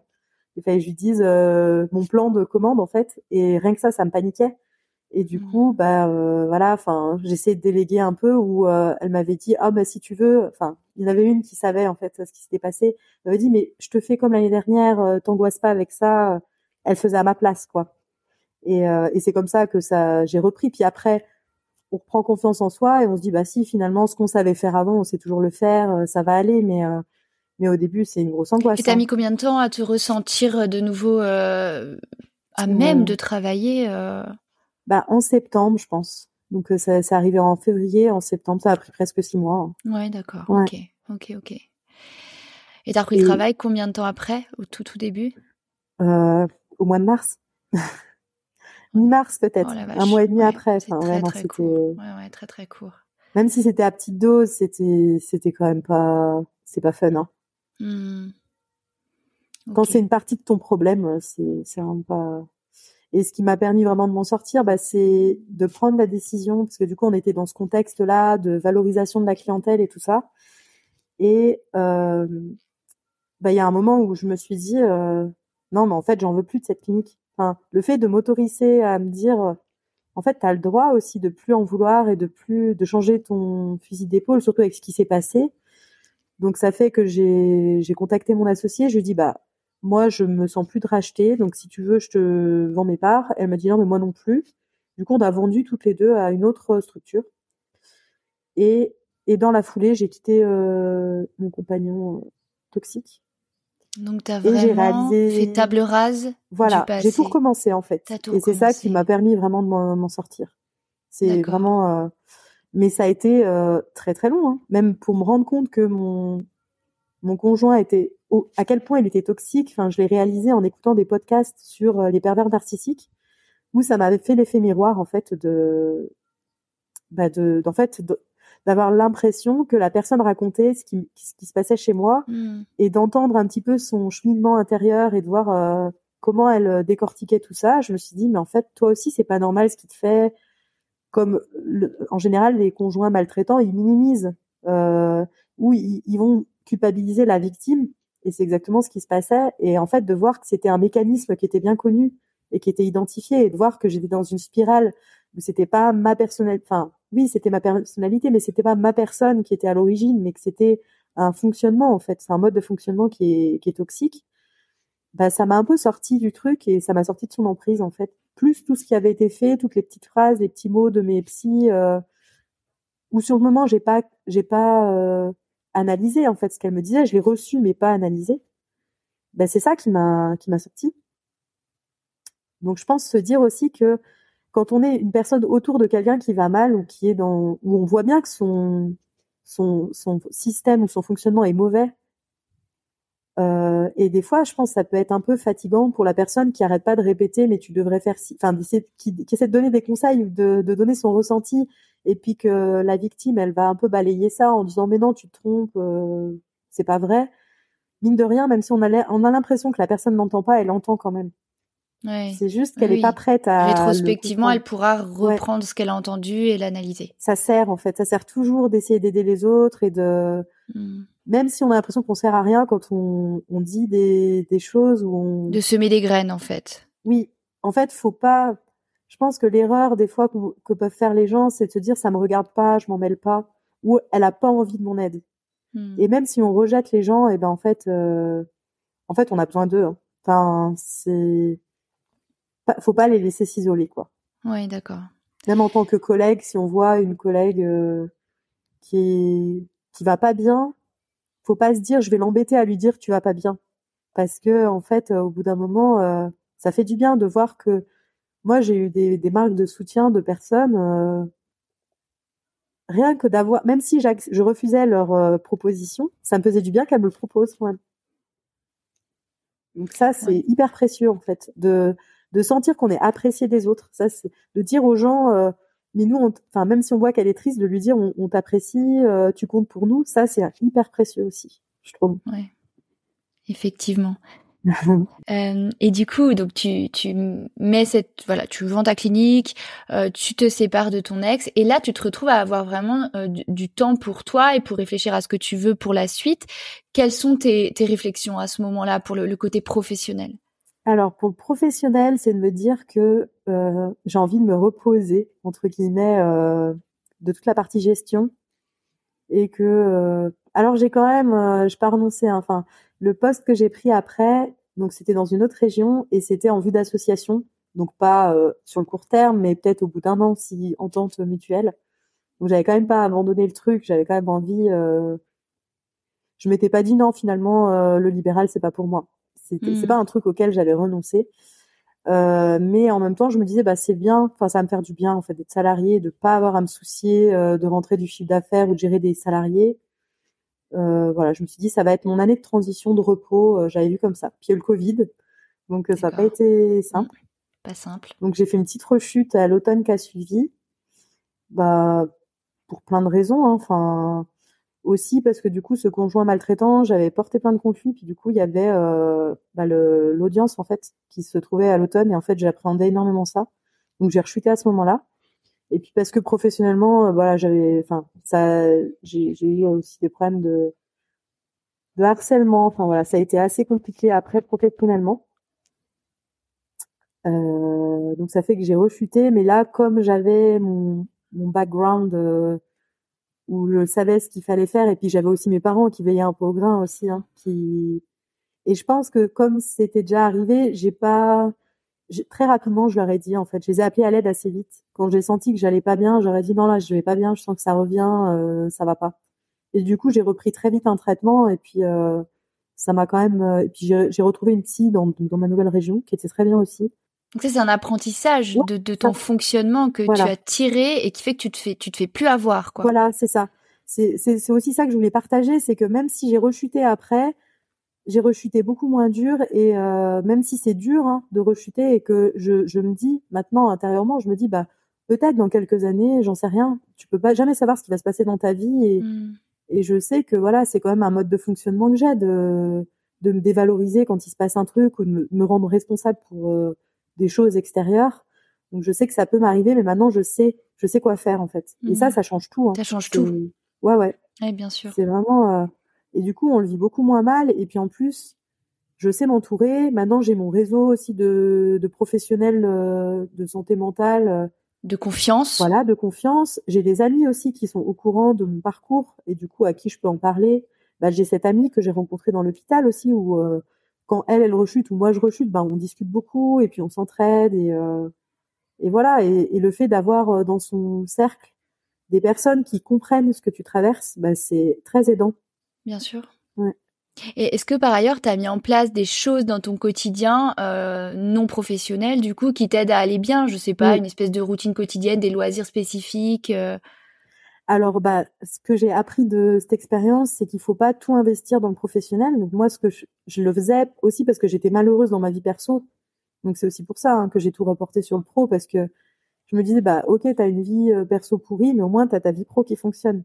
Et le problème, c'est quand après la vie pro, elle va plus, bah après on n'a plus rien. Et c'est aussi ça qui, a fait que j'ai plongé comme ça en 2019. Et, euh, et là, c'est vrai que maintenant, je et, et, du coup, c'est pour ça que ça, c'est douloureux pour moi de lire des fois sur euh, les, les groupes Facebook des vétos qui vont dire ah ouais les jeunes ils pensent plus qu'au loisir. Mais en fait c'est ça c'est ça le secret de se sauvegarder du burn-out et de la dépression, c'est ça. Une soupape. Ouais.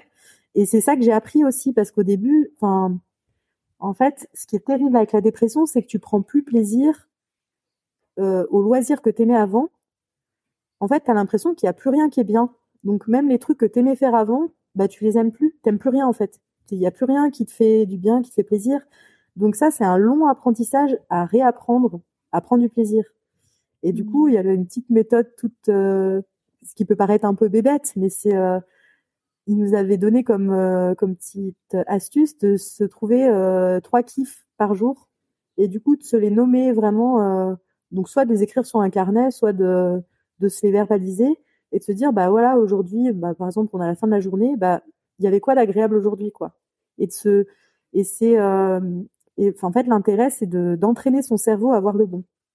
Parce que en fait notre cerveau il est entraîné à voir les trucs euh, négatifs c'est une histoire de cerveau primitif non ouais c'est ça hein. c'est l'évolution en fait qui fait qu'on est entraîné à voir ce qui va nous tuer quoi et du coup c'est c'est pas ça paraît con hein, de faire ça mais quand tu vas mal bah t'as du mal à les trouver les trois trucs hein. c'est c'est hyper euh, difficile et du coup, bah, c'est un truc, même euh, tout ce qui est euh, sophrologie, c'est s'ancrer dans le présent.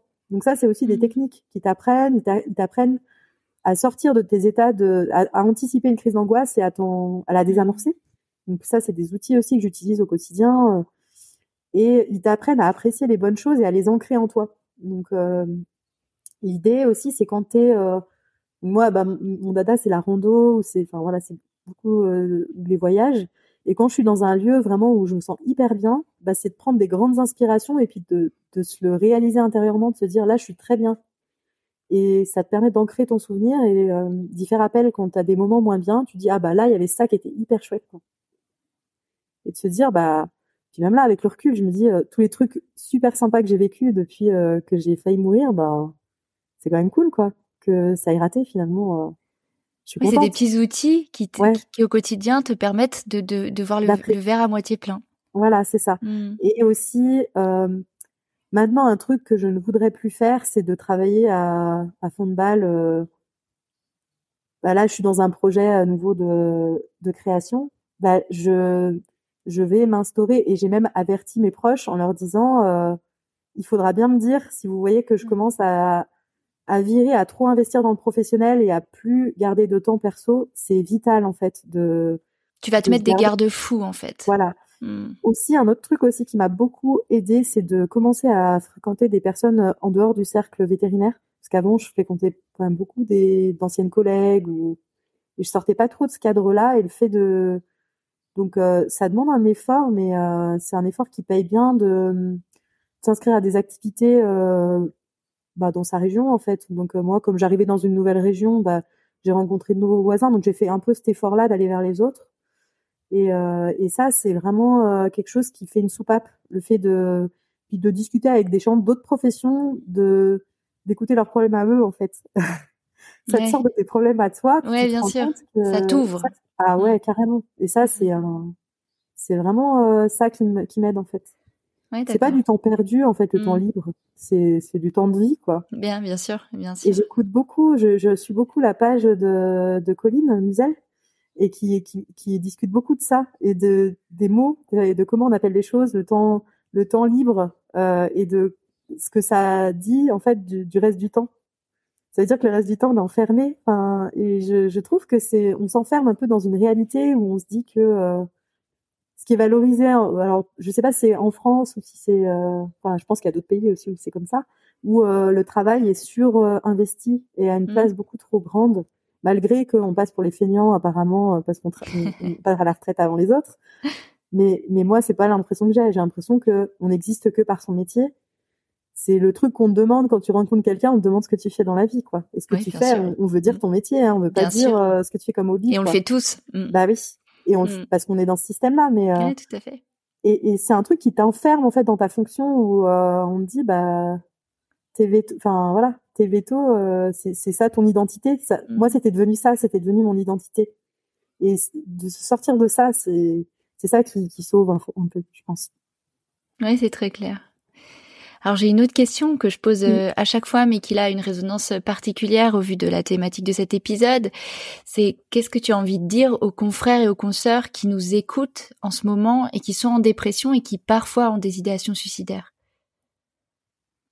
Euh, J'ai envie de leur répéter ce que tu as dit à un moment donné, que c'est un symptôme et que ça passe, que c'est ça veut dire qu'ils sont euh, voilà qu'ils sont ils sont dans une, euh, enfin qu'ils ont peut-être un peu, ils sont un peu négligés finalement, qu'ils ont un petit peu, euh, ils ont pas écouté leur voix intérieure qui leur disait ça va pas, je suis pas bien, euh, je suis fatiguée. Et on a tendance à minimiser des choses et puis à voilà, enfin à, à se pousser trop en fait, et, et que c'est pas quelque chose de permanent. Maintenant, j'ai plus du tout d'idées suicidaires depuis bien longtemps et je suis très contente de vivre et j'apprécie la vie. Donc, euh, de se dire que c'est pas, euh, c'est pas irrémédiable. Voilà, qu'il y a des solutions mmh. et que c'est, je suis vraiment euh, intimement convaincue que c'est, que c'est vraiment quelque chose de chimique. C'est vraiment un déséquilibre qui provoque un fonctionnement, mais comme c'est quelque chose d'invisible aux yeux des autres, euh, eh ben on a tendance à, à pas vouloir l'exprimer. Ça fait partie des maladies chroniques invisibles qui, qui sont douloureuses parce que et honteuses. mais oui, honteuses. Et, et, et, euh, et en fait, on, ne se rend pas compte qu'il y a énormément de gens qui sont touchés. Je me souviens plus des statistiques, faudrait qu'on retrouve. Mais ah oui, je crois que c'est absolument énorme. Ouais, tout à fait. Je sais pas si c'est pas une, je dis peut-être une bêtise, mais il me semble qu'il y a une personne sur deux en France qui va un jour avoir un épisode dépressif. Oh, ça m'étonnerait pas, effectivement, vérifier ce chiffre. C'est de cet ordre-là. Enfin, c'est mmh. absolument pas. Donc, on n'a pas à avoir honte, en gros. Mmh. Et ce que tu dis, c'est que c'est réversible et que c'est pas une fatalité et qu'on peut se soigner, quoi? Oui.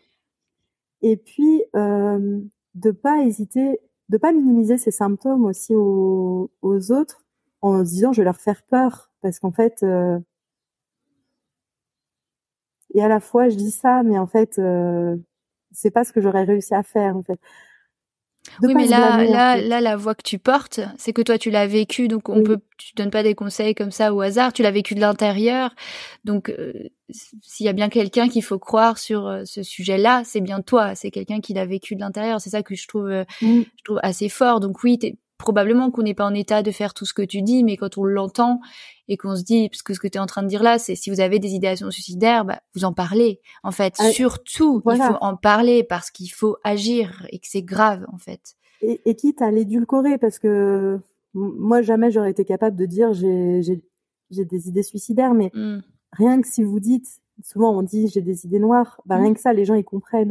Ou, ou, juste dire ça va pas, je me sens pas, je me sens déprimée. Bah, rien que de dire ça, je pense que ça quand même, ça attire un peu l'attention et la sympathie. Enfin, j'ose espérer que voilà que les collègues ou l'entourage va euh, du coup euh, venir un peu en aide. Et c'est mmh. une, c'est comme de voilà de, de, de, tendre la main en disant à l'aide un peu. Enfin, le à l'aide, même si c'est un petit truc, et ben c'est quand même bien déjà. Enfin, c'est bien tout, tout ce qu'on arrive à dire plutôt que de se renfermer, de ne plus parler du tout.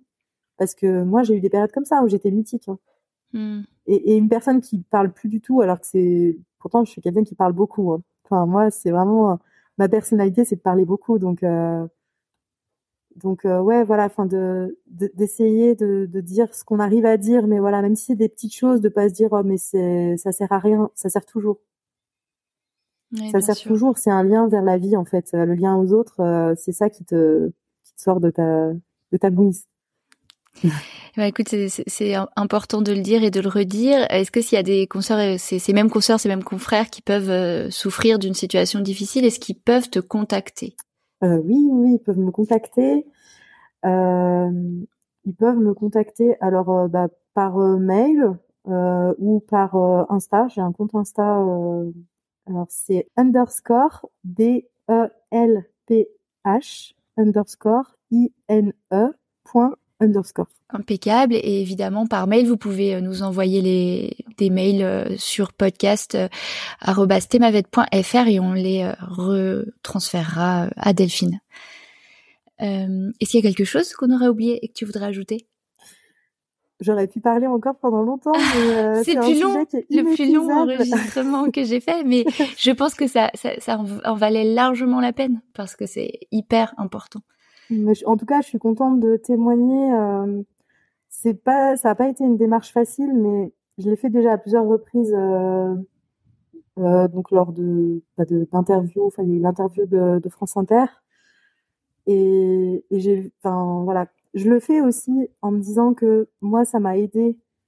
Ce qui m'a sorti vraiment de de mauvais mécanismes, ça a été d'entendre des histoires similaires. Donc j'ai envie de rendre ça un peu euh, de mon côté et d'apporter ma pierre en me disant peut-être quelqu'un qui écoute mon histoire et que ça ressemble un peu à sa vie, euh, ça peut lui servir un peu de, de piste et de, de voir qu'il existe des choses en fait, mais des fois c'est pas facile d'accès. Mais euh, voilà, même s'il y a des personnes qui veulent me contacter pour savoir, euh, ou même on peut les mettre dans les ressources, le centre où j'ai été bien aidée, où il y avait des ateliers spécifiques qui étaient vraiment très bien. Oui, tout à fait. N'hésite pas à me le communiquer, on pourra le rajouter dans les commentaires. Voilà, ça je peux, je peux le communiquer ou voilà, enfin c'est se dire qu'il y a c'est pas facile d'avoir de l'aide mais il y en a et euh, et que voilà faut pas se décourager et aussi même par rapport au psy au psy au psychologue ou psychiatre qu'on trouve pas tout de suite toujours la bonne personne mais que voilà faut ça demande beaucoup de courage de prendre un rendez-vous et euh, moi j'ai mis des fois des mois à prendre des rendez-vous mais euh, on, on, finit toujours par trouver quelqu'un qui qui va nous aider quoi. Il y a des gens pour euh, dont c'est le métier et qui sont très forts pour le faire et vraiment, j'ai rencontré plein de psys qui étaient que je remercie. Enfin, souvent, je leur renvoie à la fin de la, à la fin de, la thérapie. ça m'arrivait plusieurs fois d'envoyer des mails de remerciements en leur disant, enfin, parce que je mesure en fait l'impact qu'ils ont eu, quoi. Alors que aux premières séances, je me disais ça sert à rien, j'y vais Mhm. mais ça sert à rien. En fait, on n'est pas du tout lucide sur euh, sur l'apport de des psys parce qu'on on a l'impression que c'est juste parler, mais c'est pas juste parler, Hmm. c'est beaucoup plus que ça. Beaucoup plus que ça, oui. Oui. Bon, en tout cas, c'est, enfin, c'est très courageux hein, de ta part d'avoir pris la parole euh, sur ce sujet en incarnant le récit, et ça c'est important parce que euh, on peut lire des articles sur ces sujets où on parle des autres, mais en fait là, c'est toi qui racontes ta propre histoire, c'est un impact euh, bien plus important. Euh, je, je suis un peu émue, hein, je suis désolée parce que c'est, c'est à écouter, c'est, c'est pas facile. Oui. Je suis heureuse que tu sois encore là pour nous la raconter cette histoire parce qu'il s'en est fallu quand même de peu. Oui. Euh, et merci de nous avoir aidé à mieux comprendre ce qui se joue et merci pour tous ces mots d'espoir aussi.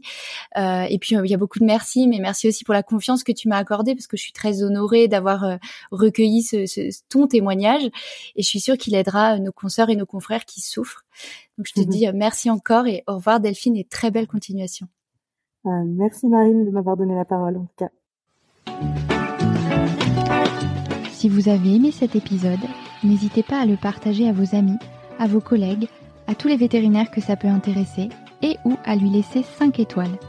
Ça aide vraiment ce podcast à se faire connaître et à se développer.